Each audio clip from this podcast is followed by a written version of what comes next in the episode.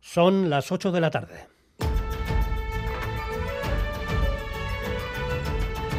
Crónica de Euskadi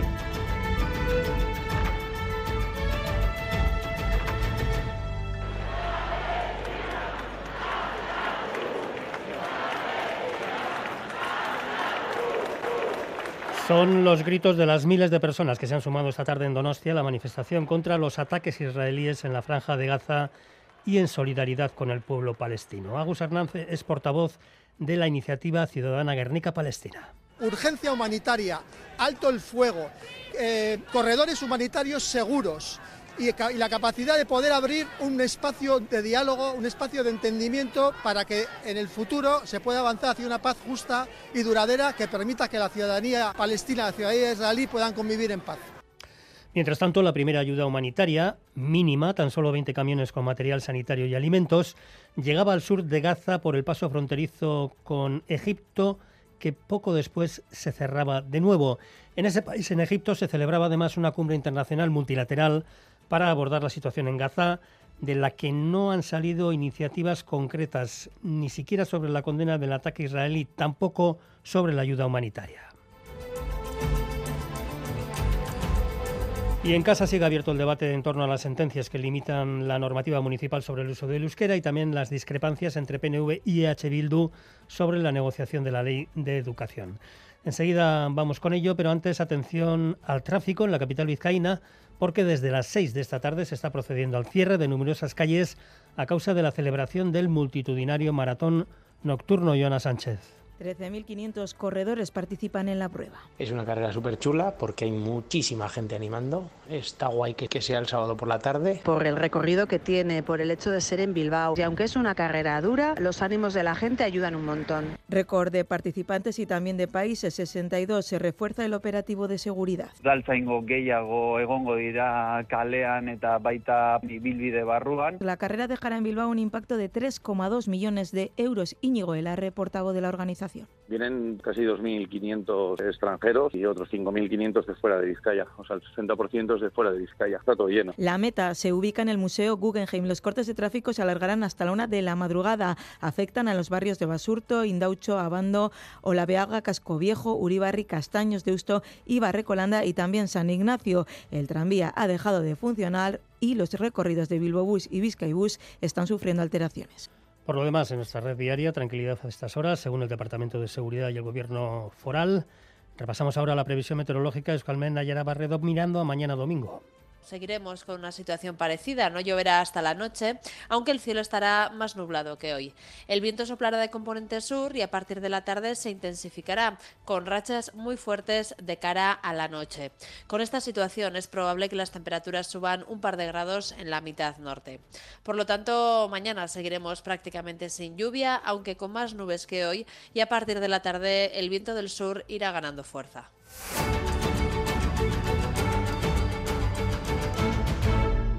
Egipto ha acogido esta mañana una cumbre internacional sobre Gaza con representación de numerosos países, incluido Estados Unidos, aunque con un perfil diplomático muy bajo, y con la ausencia de Israel. La mayoría de los participantes han coincidido al exigir un alto el fuego, garantías para la ayuda humanitaria y compromiso para impulsar la vía de los dos estados como solución. Pero el hecho es que la cumbre ha concluido sin declaración conjunta final, y Baza. Eso es, la cumbre finalmente ha concluido sin una declaración final. La treintena de líderes mundiales no ha llegado a un acuerdo para frenar la escalada de violencia y aumentar la ayuda humanitaria por las diferencias entre los países árabes y occidentales sobre la responsabilidad de Israel en el conflicto. Ha habido consenso en pedir el alto al fuego y en el llamamiento a proteger a los civiles, lo decía, por ejemplo, la autoridad de Palestina, Mahmoud Abbas. La mayoría de los líderes también han coincidido en que la solución pasa por el reconocimiento de ambos estados. Secretario General de la ONU, Antonio Guterres. Pero los líderes europeos, aún así, han defendido el derecho de Israel a defenderse siempre dentro del derecho internacional. Lo hacía entre ellos Pedro Sánchez.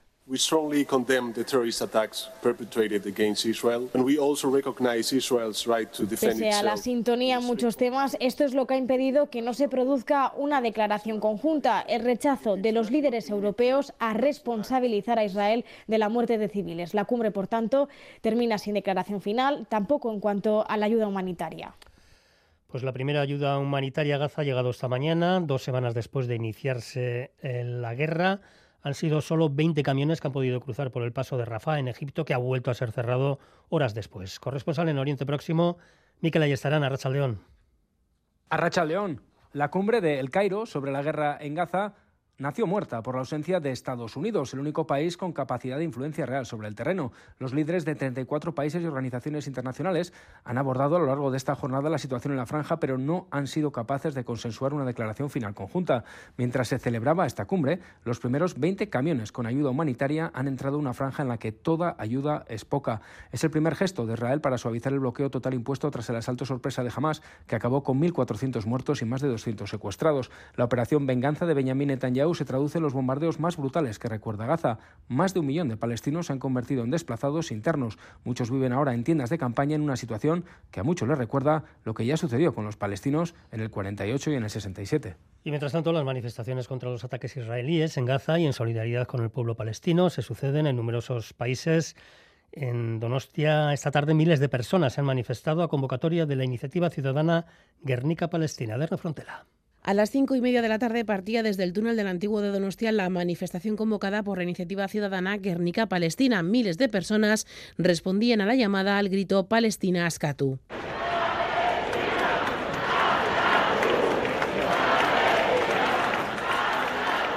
Enarbolando y curriñas y banderas de Palestina y bajo el lema Palestina Arequín el Cartasuna a la convocatoria se han adherido más de 150 asociaciones, sindicatos y partidos políticos, todos para denunciar el genocidio en Gaza y solicitar la creación de corredores humanitarios. Suriñe Rodríguez y Agus Hernán, portavoces. Palestinako e, egoera latza da, e, genozidio baten aurrean e, gabiltza eta hortako ezinbestekoa da genozidio etetea.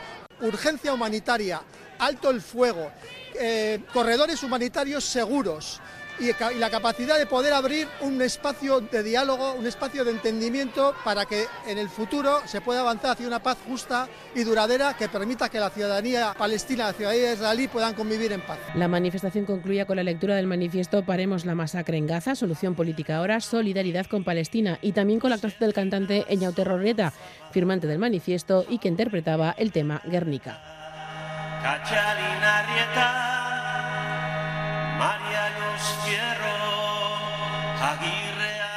Vamos con otros asuntos. El consejero de Educación, Joaquín Bildarratz, se ha referido hoy al desencuentro ayer en la Cámara Vasca entre el Endacari, Ñigo Urkullu y EH Bildu en torno a la negociación sobre la ley de educación.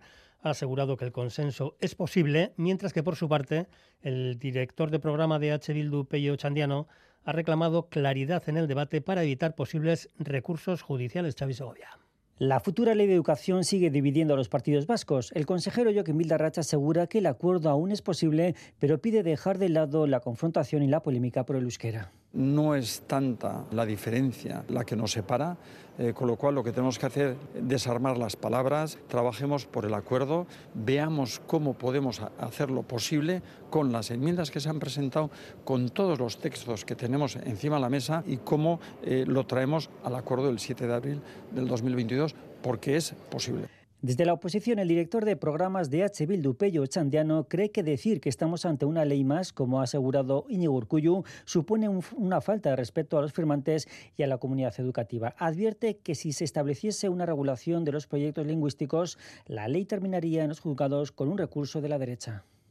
Si lo que se va a hacer el día después es un desarrollo reglamentario regulando los proyectos lingüísticos y su implementación en el sistema educativo tal cual lo describe el título cuarto, pues entonces cabrá recurso, auspiciado solamente por Vox, por el PP, y esto termina dirimiéndose en los juzgados. Por lo tanto, esto es una irresponsabilidad por parte del legislador. La izquierda Berchale cree que aún hay tiempo dentro del trámite parlamentario, aunque la situación reconoce es delicada. Un debate aclara que debería hacerse con rigor en términos pedagógicos y jurídicos. Y otra cuestión polémica, las sentencias que anulan varios artículos del decreto sobre la normalización del euskera en las instituciones locales, sentencias a raíz de sendos recursos presentados por PP y Vox Ha estado esta mañana en el Parlamento en las ondas, Xavi. Sí, para el Gelchale José Antonio Suso, apostar por el euskera en las instituciones no daña los derechos de los ciudadanos. Y hay que también tener en cuenta que cuando un ayuntamiento toma una decisión determinada en determinados procesos, eh, será porque en su municipio cree que es la mejor opción que tiene y que no está dañando los derechos de, la ciudadanía. Oyan Echevarrieta de EH Bildu cree que estas sentencias vuelven a demostrar una euskarafobia judicial creemos eh, que estar enfrentando una situación de judicialización del euskera es eh, un nuevo ataque y evidentemente es una sentencia euskarafoba. El socialista Ken Rico recuerda que el derecho a elegir una lengua es de los ciudadanos y no de las instituciones. Es que aquí no hay un ataque a los derechos lingüísticos, se defiende a los derechos lingüísticos de la ciudadanía, porque es la ciudadanía la que tiene que ejercitar ese derecho. Desde el Carrequín Podemos, David Soto distingue estas sentencias de las de los perfiles lingüísticos. Los perfiles lingüísticos que se establecían como preceptivos se ciñesen a lo que la ley marca, que es eh, en función de la realidad sociolingüística. Y luego, por otro lado, está, pues, por ejemplo, esta última sentencia, que tampoco confundiría con la del Tribunal Constitucional. El popular Carmelo Barrio cree que estos fallos suponen una victoria judicial y también social. Lo cierto es que es una victoria jurídica, pero es una victoria también social, es una victoria del bilingüismo y, de, y del conjunto de, los, de la ciudadanía. Finalmente, José Manuel Gil de Ciudadanos afirma que cuando Urcullo habla de falta de sensibilidad de los jueces, realmente quiere decir otra cosa. Falenda Cari decir que a los jueces les falta sensibilidad a la euskera. Vamos, lo que están diciendo en realidad es que la justicia, en su opinión, es muy poco nacionalista y que no la manejan, y que no la manejan a su antojo.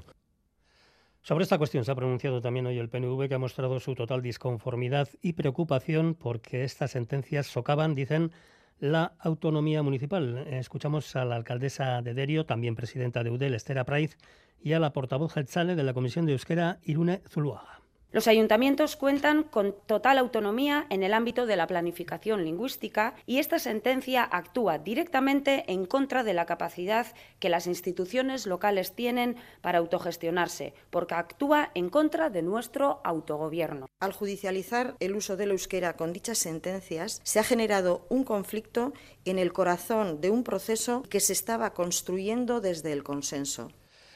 Y la red ciudadana SARE ha presentado hoy el manifiesto con Videra Giltzak, con el que pretende dar un paso más en el proceso para poner fin a las excepcionalidades en la política penitenciaria que se está aplicando a los presos de ETA. Cuenta con el respaldo de 200 representantes de distintos ámbitos de la sociedad y se ha presentado a través de un vídeo en el que participan personalidades como el líder del Sinn Féin, Jerry Adams, o Lendakari Juan José Barreche. El portavoz de SARE, José Azcárraga, ha reclamado el fin de las restricciones impuestas por la Audiencia Nacional a las progresiones de grado en las condenas de los presos. Las progresiones de grado a tercer grado penitenciario no supone eh, ningún privilegio, supone simplemente la aplicación de una normativa penitenciaria, la ley general penitenciaria. Por lo tanto, no exigimos beneficios penitenciarios al margen de los que pueden tener otros presos y presas. Y en el capítulo cultural les contamos que la localidad labortana de Urruñe acoge este fin de semana el nuevo festival Emeki, una cita musical 100% femenina. y la marca. Es una iniciativa del Ayuntamiento de Urruña, pueblo que durante un fin de semana se ha convertido en escenario para todo tipo de mujeres músicas. Elena Clerc, música y organizadora. Urruñan egiten ditugu gauza init sinema eta argazkian inguruan, eta momentuz ezain beste musikaren inguruan, etzen oraindik ekitaldi bat ola garrantzitsua urteirokoa be musikarloan. Regatik hori sortu nahi zuten, eta ez ez beraz lotu emazteai. El festival tiene por objetivo impulsar la igualdad entre hombres y mujeres. Nahi genuke be emaztak gehiago entzunaraztea. Ze egia da Euskal Herrian, uh, beden uh, Ipar Euskal Herrian, tradizioz uh, asko asko entzuten dira gizon abesbatzak eta ezain beste emazteak. Pero no solo música tradicional. Saiatu gira izaten programazio bat biziki idekia, erakutsi izaten aldera emazten musika ez dela estilo bat berez, eta izaten aldera mu, emazten musika biziki ezberdina. Grupos que cantan en euskera, francés e incluso inglés. En Orruña, este fin de semana, el micrófono les pertenece a ellas. Y tiempo ahora para el deporte, Diego Aramalza, Arrachaldeón. Arrachaldeón, pendientes ahora mismo del final del partido de baloncesto que Maloste enfrenta a Lointenquernica y Valencia dentro de la cuarta jornada de la Liga Femenina. Yago Barostegui, ¿qué tal Arrachaldeón? Vaya, Racha León, oyentes de Radio Euskadi, Diego, porque ha finalizado el partido aquí en Maloste con la victoria clarísima, 20 arriba para Lointe Guernica sobre uno de los grandes gallos de la categoría, campeón de la actual liga, campeón también de la Supercopa este pasado verano, 84 para Lointe Guernica, 64 para Valencia Basket, exhibición del equipo vizcaíno.